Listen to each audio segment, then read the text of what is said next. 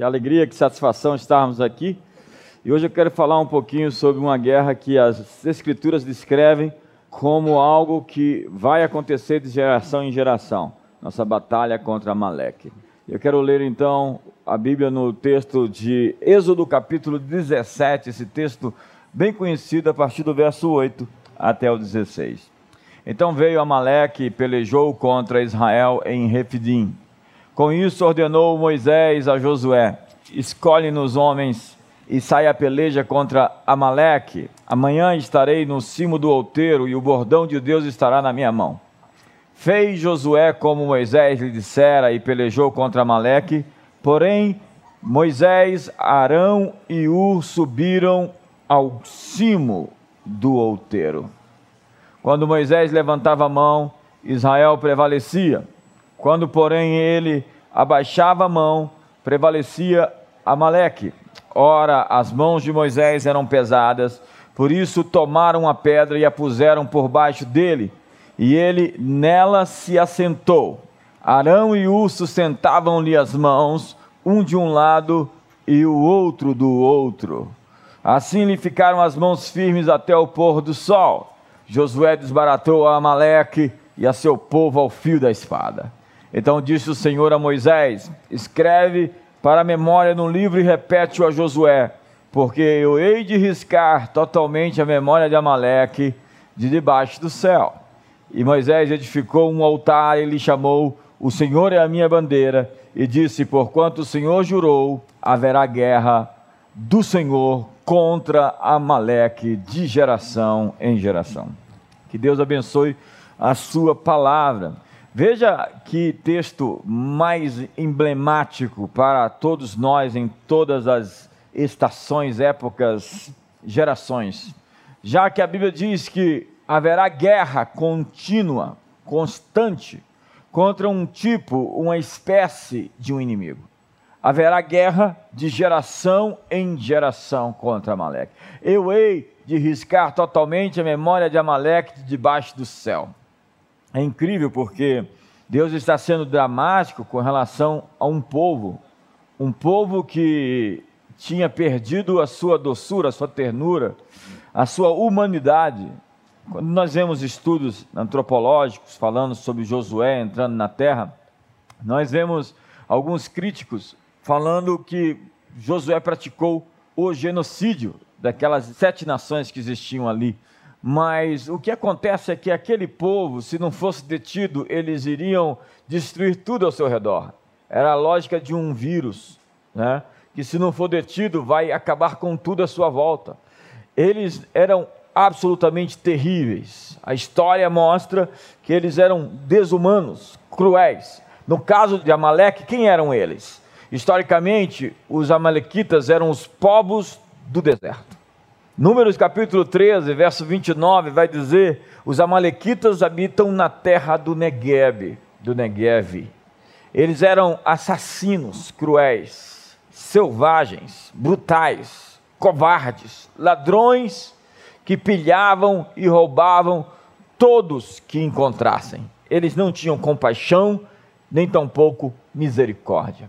Filo os chamava de o povo que lambe. Amaleque era a própria encarnação do mal. Amaleque era filho de Elifaz, que era filho de Esaú, portanto, Amaleque foi neto de Esaú. Amaleque é um inimigo que não tem regras, nenhuma regra para lutar, nenhuma ética, nenhuma moral. Seu lema é: faça o que tiver que fazer, não importa o que seja. Vale roubar, matar, destruir, mentir, enganar. Quem é Amaleque então nos nossos dias? Se haverá guerra contra Amaleque de geração em geração, nós devemos ter a personificação ou a encarnação, a manifestação desse espírito hoje. Em primeiro lugar, Amaleque são aqueles que se juntam contra nós, com os nossos inimigos. O inimigo do teu inimigo é meu amigo. Essa é uma lógica cruel. Quando nós vemos lá em Juízes capítulo 6, no vale de Jezreel, o vale do Armagedon, ou de Esdrasdralon, onde aconteceu a batalha de Gideão, haviam os povos do Oriente, haviam os midianitas e os amalequitas juntos. Eles se juntaram para pôr fim à descendência de Israel. As nações se uniram a fim de acabar com tudo. Então Amaleque é aquele que se ajunta a fim de nos destruir. Em segundo lugar, Amaleque nos ataca sempre quando estamos fragilizados, quando nós estamos enfraquecidos, vulnerabilizados. A Bíblia diz que o povo de Israel estava cansado no deserto. E quando o inimigo viu, o povo cansado atacou pelas costas, pelas costas, como um vírus, uma bactéria. A lógica do vírus é destrua-o enquanto estiver fraco. Aproveita o momento de maior dificuldade para atacar. Deuteronômio 25, no verso 17, a Bíblia diz: Lembra-te do que te fez Amaleque no caminho, quando saías do Egito, como te veio ao encontro no caminho e te atacou na retaguarda. Todos os desfalecidos que iam após ti, quando estavas abatido e afadigado, e não temeu a Deus. Amaleque simplesmente atacou Israel quando esse saiu do Egito pelas costas na retaguarda e todos os abatidos e desfalecidos. Quando, pois, o Senhor teu Deus te houver dado sossego, diz o verso 19, de todos os inimigos em redor, na terra que o Senhor teu Deus te dá por herança para possuíres, apagarás a memória de Amaleque de debaixo dos céus. Não te esqueças. A reprovação final de Deus contra Saul foi por causa de Amaleque. Deus tinha dado uma ordem para o rei Saul, a fim de que este destruísse completamente os amalequitas. E ele fez um lobby preservando o rei Agag e o melhor do rebanho. Quando Samuel chegou e o inquiriu sobre o que estava acontecendo, Saul disse: "Fiz toda a vontade de Deus". Então Samuel diz: "E o que eu ouço?" esse som que vem-me aos ouvidos de cabras e de rebanhos. O que é isso? A Bíblia diz que Agag, o rei de Amaleque, obviamente tinha filhos. De alguma maneira eles foram preservados, porque no livro de Esther aparece Amã, o Agadita, descendente dos amalequitas. E Amã faz um plano a fim de destruir todo o povo de Israel. Em um dia, para que todos lançassem mão contra os judeus e os destruíssem. A lógica é que o inimigo que você não destrói, este destruirá você. Quando você não destrói um inimigo, ele destruirá você. A força que seu inimigo edificar, contudo, essa mesma força será usada contra ele. Foi assim que aconteceu com Amã. Ele construiu uma forca, e essa forca, nesta forca, ele foi enforcado. Então, eu quero que hoje eu desafio você em casa a levantar suas mãos e dizer comigo: as palavras contra mim serão sentença contra quem as proferiu. Toda arma forjada contra mim não prosperará, toda língua que ousa em juízo eu a condenarei. Essa é minha herança, esse é o meu direito que do Senhor procede. Em terceiro lugar, Amaleque ataca nossas famílias quando estamos ausentes. Eles são covardes, traiçoeiros atacam mulheres e crianças. Quando Davi foi para a guerra e deixou sua família em Ziglag, os amalequitas deram contra o arraial de Davi. A Bíblia diz em 1 Samuel capítulo 30, sucedeu pois que chegando Davi e os seus homens ao terceiro dia a Ziglag, já os amalequitas tinham dado com ímpeto contra o sul, e Ziglag e esta ferido e queimado. Tinham levado cativas as mulheres que lá se achavam, porém a ninguém mataram, nem grandes nem pequenos. Então somente os levaram consigo e foram seu caminho. Então Davi e o povo que se achava com ele ergueram a voz e choraram, até não ter mais forças. Davi muito se angustiou, pois o povo falava em apedrejá-lo, porque todos estavam em amargura, cada um por causa dos seus filhos e de suas filhas. Porém Davi se reanimou no Senhor seu Deus. Que palavra é essa? Davi se reanimou no Senhor seu Deus. Eu quero falar a você, querido, nesse momento em que todos nós estamos sendo atacados. Um líder tem o dever de se reanimar. O trabalho de um líder é se autoliderar, de se autogovernar. Davi chorou o que tinha que chorar. Ele lamentou o que tinha que lamentar. E a Bíblia diz que diante da perda, da dificuldade, da tribulação, os homens tinham reagido de três formas negativas. Primeiro, eles se amarguraram. Segundo, choraram até não ter mais forças.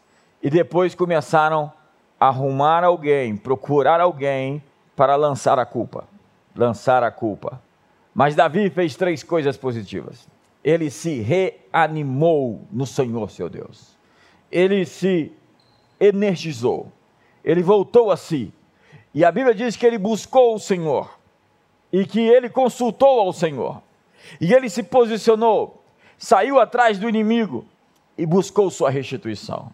Há muitos hoje prostrados, vendidos, vencidos, há muitos caídos. Davi se reanima, consulta o Senhor e persegue seus inimigos e vai atrás da sua restituição. Nós precisamos de homens que se apresentam para ser a resposta. Mulheres precisam de homens que se põem na frente, dão um passo adiante e dizem: fique tranquila. Nós precisamos de líderes que nesse momento de luta possam se adiantar e nos deixar tranquilos, já que há muitos que não fazem o seu serviço, trazem peso sobre peso, angústia sobre angústia. O que eu quero dizer é que acabou o tempo de chorar, é a hora de se levantar. Acabou o tempo de se lamentar pelo que foi perdido. É hora de se erguer. É hora de consultar o Senhor. E é hora de colocar o pé na estrada e ir contra os Amalequitas, a fim de que estes nos devolvam tudo aquilo que foi perdido. Porque Amaleque sempre alimenta o lixo das pessoas. Quando alguém pega no lixo, suas mãos ficam sujas. As mãos de Amaleque são sujas de muito lixo, eles reviram lixo eles se aproveitam dos fatos trágicos, das coisas ruins da vida, a fim de encontrar vantagens para si. Foi uma malequita que disse para Davi, correndo, correndo, correndo adiante, eu matei teu inimigo Saul. Veja que Saul tinha se matado. Davi amava Saul, apesar de Saul persegui-lo. Davi amava Jonathan, apesar de não estar próximo dele por conta do seu pai Saul e vem uma malequita, se aproveitando da rixa, do problema que supostamente existia entre Davi e Saul, já que realmente existia entre Saul e Davi, e conta vantagem, dizendo que este, este Amalequita, tinha matado o rei de Israel. Davi então manda o capitão brandir sua espada e matar o Amalequita, porque ele tentou se aproveitar de uma rixa, de um problema entre dois líderes. Há pessoas assim, elas alimentam problemas. Elas tentam ganhar na dor das pessoas. Desconfie de pessoas que lucram com a sua dor. E a Bíblia diz em 2 Samuel capítulo 1 que Davi chorou e compôs um dos cânticos, um dos poemas mais lindos. Ó oh, montes de boa, jamais em ti desse orvalho. Como caíram os valentes no monte Gilboa. Davi chora pela morte de Saul, pela morte de Jonathan. A Bíblia diz que há seis coisas que Deus odeia, e a sétima ele abomina. Seis coisas o Senhor aborrece, e a sua alma abomina a sétima. Seis coisas que Deus odeia: olhos altivos, língua mentirosa, mãos que derramam sangue inocente, coração que projeta planos iníquos, pés que se apressam para correr para o mal, testemunha falsa que profere mentiras, e a sétima coisa, e a coisa que Deus duplamente odeia, ou seja, abomina, é aquele que coloca um irmão contra outro irmão, aquele que semeia contenda entre os irmãos. Portanto, amigos, não empreste a sua boca para o diabo falar. A Bíblia diz: não deis lugar ao diabo. Difamar é tirar a boa fama. Nenhum amalequita pode nos colocar contra nós. Nesse momento, nós precisamos entender que a estratégia para vencer essa época, essa era, esse tempo de crise é mediante a unidade. Josué estava no campo de batalha. Josué estava lutando contra os amalequitas. E Moisés estava no cume do monte, com as mãos erguidas.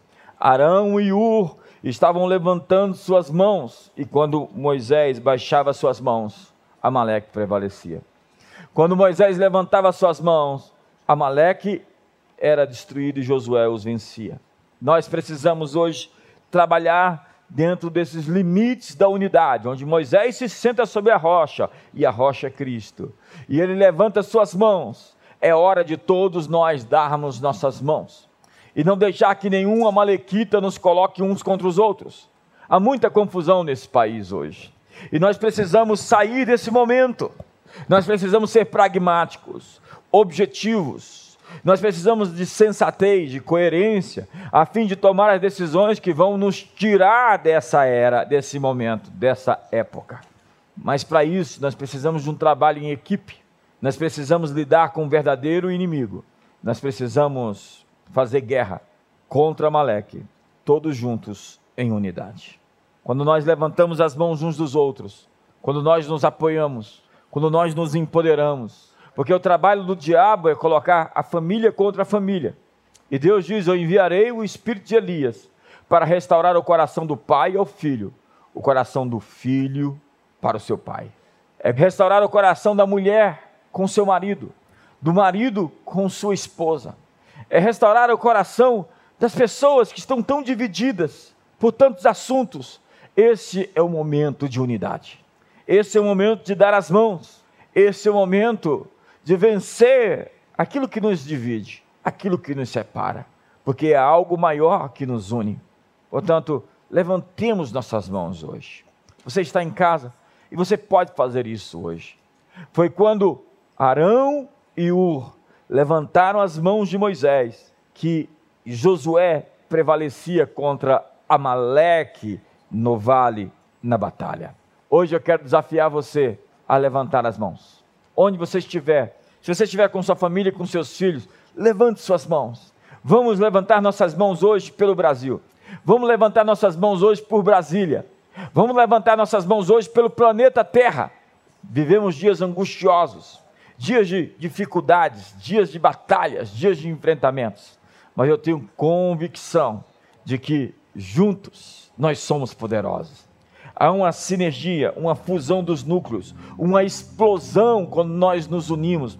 O seu jejum sozinho é um jejum poderoso. O seu jejum com sua esposa e com seus filhos é uma verdadeira bomba atômica. Portanto, essa semana, separe um dia de jejum com a família. Nós vamos virar essa chave. Nós estamos nesse ponto da virada. Nós vamos virar um mês essa semana. Essa próxima semana, nós passamos de abril para maio. E eu tenho certeza que nós estamos passando não somente de mês, nós estamos passando de fase. Eu sinto que você está empolgado em sua casa comigo, porque eu estou empolgado aqui falando isso para você. Há uma verdade dentro de mim que está crescendo e se tornando grande. E o mês de maio será um grande mês, um poderoso mês, um extraordinário mês, onde nós vamos deixar toda essa pandemia para trás, onde nós vamos retomar nossa vida e onde nós vamos avançar para o nosso destino. Então, nós vamos virar não somente de mês, não somente de semana, nós vamos virar de época, de estação. E nós vamos fazer batalha contra Maleque. Nós vamos lutar contra aqueles que querem nos dividir, aqueles que atacam esposas e filhos, aqueles que se juntam contra os nossos inimigos, aqueles que não têm ética na guerra, aqueles que atacam pelas costas quando estamos frágeis e cansados. Frágeis e cansados. Amigos, amigas, levante suas mãos. Pai, hoje eu quero declarar a derrota de Amaleque. Os amalequitas que operam na fragilidade, que esperam o ponto fraco, que aproveitam-se deles. Os amalequitas que exploram a fraqueza e o cansaço. Os amalequitas que atacam mulheres e crianças, atacam famílias, atacam casas. Os amalequitas que não têm pudores, não têm misericórdia, não têm compaixão. Amalequitas que simplesmente não têm ética nem moral na guerra. podem fazer qualquer coisa para alcançar seus objetivos, porque só pensam em si mesmos. Os povos do deserto, aqueles que colocam uns contra os outros, que dividem o país, que dividem as famílias, que dividem os amigos, os companheiros, os parceiros, a igreja. Pai, hoje nós levantamos nossas mãos. Juntos hoje, levantamos nossas mãos. Como diz as Escrituras, eu quero que os varões levantem mãos santas, sem ira nem animosidade. Que as famílias se unam em jejum essa semana, com mãos erguidas, e nós veremos Josué prevalecer contra Amaleque. E eles baterão em retirada, e eles fugirão. E aqueles que vierem, que se colocaram contra nós por um caminho, vão fugir, desaparecer, se espalhar por sete caminhos. Fujam diante de ti, Senhor, os teus adversários. Nós levantamos nossas mãos e declaramos a derrota de Amaleque em nosso país.